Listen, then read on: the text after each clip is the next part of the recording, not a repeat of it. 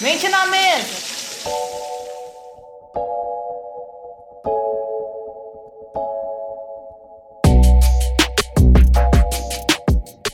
E povo, aqui é a Leba do Mente na Mesa. Mas, hum, calma, calma, é, é a Leba, não a Lorela? Por que que não estou ouvindo a voz da Lorela nesse episódio?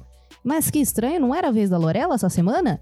Era! Mas eu vou explicar pra vocês mais pra frente por que, que que não é a voz da Lorela aqui, é a Letícia. E ainda, uma Letícia que vai ficar tipo... E, é, por quê? Porque estou fazendo esse episódio sem roteiro, estou fazendo ele espontaneamente. Então, só pra colocar uma ordem nessa bagaça e você saber o que você deve esperar desse episódio. Primeiro eu vou falar por que, que eu não tô colocando mais música nos episódios, aquelas músicas tema relacionada ao, ao tema, no caso.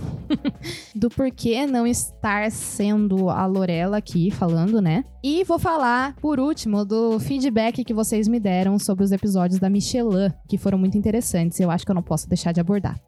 Então, bora entrar no assunto.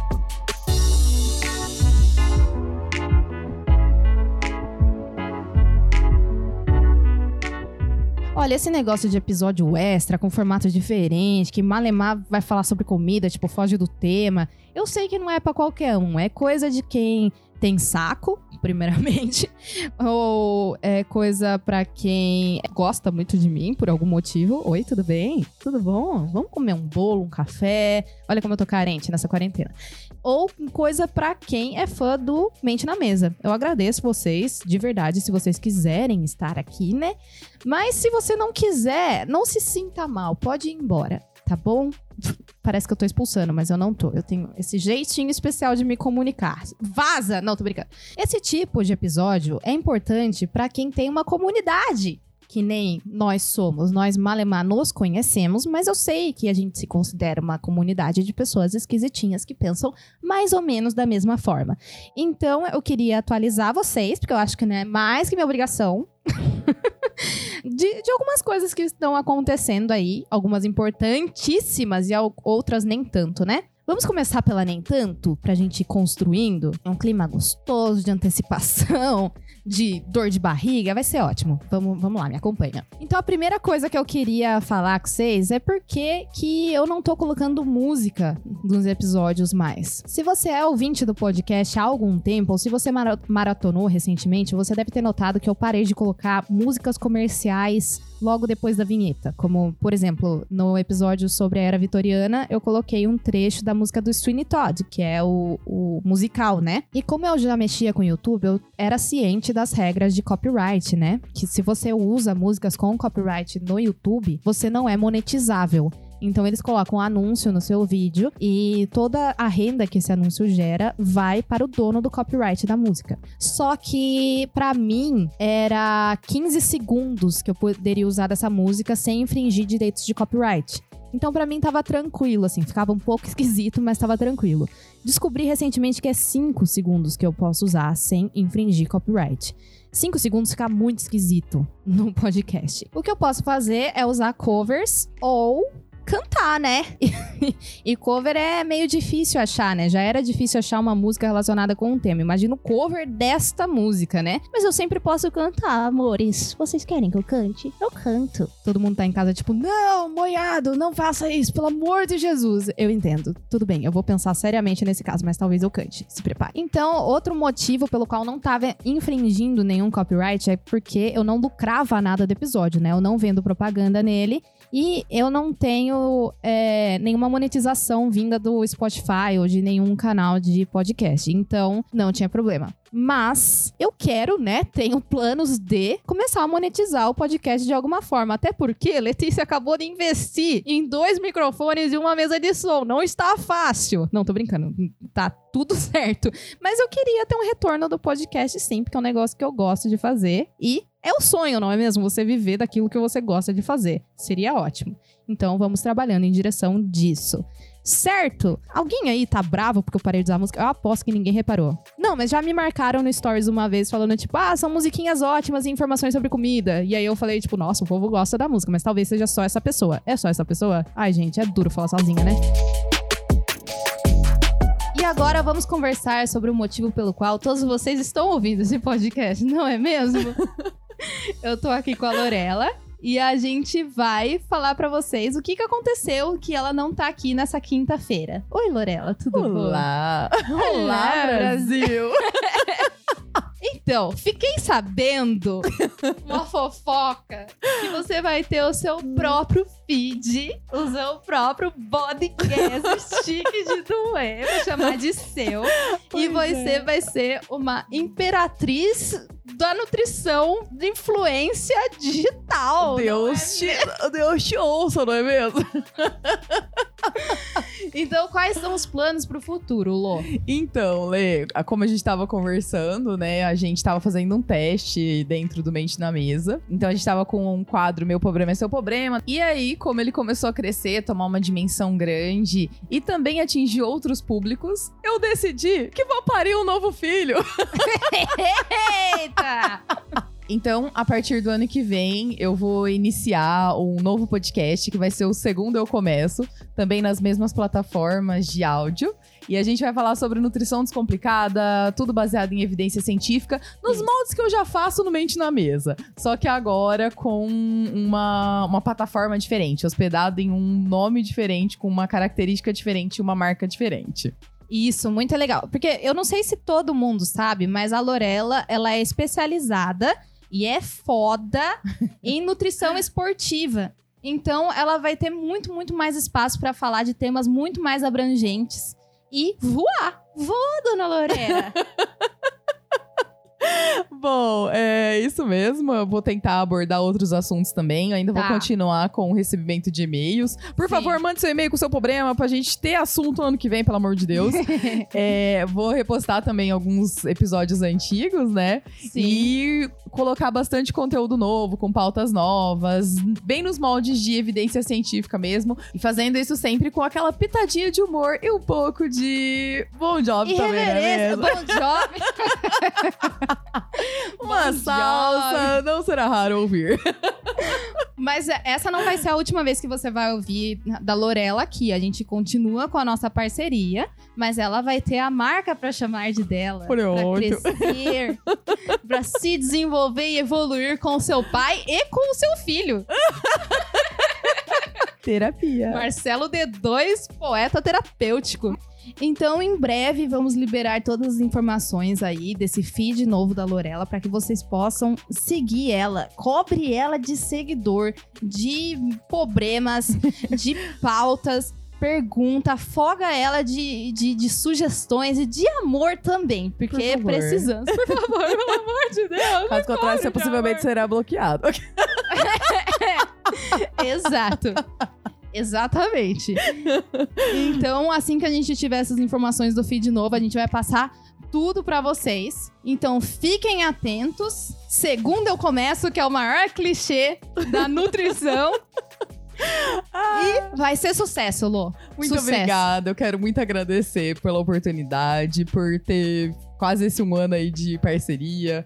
Foi muito bom, muito feliz, aprendi muito, aprendi a podcastar também. E espero que dê tudo certo e que a gente tenha continuidade desse projeto aí por mais muitos anos. Foi excelente, Lô. Muito obrigada a você pela. Sério, você trouxe ciência e você. Não só ciência, você trouxe a sua personalidade maravilhosa e você enriqueceu de verdade o, o podcast. De verdade. Muito obrigada. Boa, Lorera!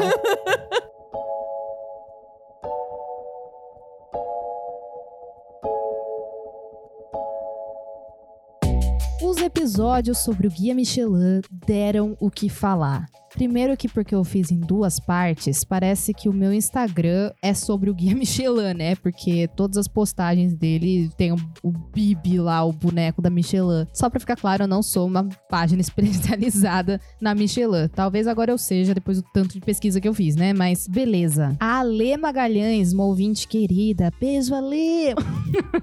a Ale Magalhães me mandou a primeira mensagem sobre esse episódio do Guia Michelin, dizendo o seguinte: Leba, escutei o episódio, achei bem interessante. Uma vez em 2019, eu tava trabalhando num restaurante que possui duas estrelas Michelin e recebemos a visita desse tal inspetor. Eita, você diz, como ela sabia que recebeu a visita do inspetor do guia Michelin? Não era sigiloso? Pois bem, ela continua. Como é tudo por reserva, o pessoal do restaurante já desconfiava que era e avisaram toda a equipe antes mesmo de começarmos o serviço. No fim da noite, após o jantar, o chefe levou o inspetor para conhecer as instalações do restaurante e, apesar do serviço impecável, não recebeu a terceira estrela. Aí eu falei: Jura, amiga, ele já sabia? Você sabe o que fez eles desconfiarem? Aí ela disse: Então, achei que era comum e nem perguntei, mas o discurso na hora do briefing com a equipe foi assim: mesa tal, quase certeza que é da Michelin, então atenção especial. E foi certeiro. Não sei se pelo nome ou pelos dados solicitados na reserva. Aí eu disse: Nossa, pode crer, se pá, eles veem um estrangeiro de meia idade que veio sozinho já suspeita, né? Aí ela falou: Creio que foi isso, pois eles têm duas estrelas Michelin, então já receberam outros inspetores por lá. E esse era o perfil mesmo, um homem sozinho de meia idade de óculos.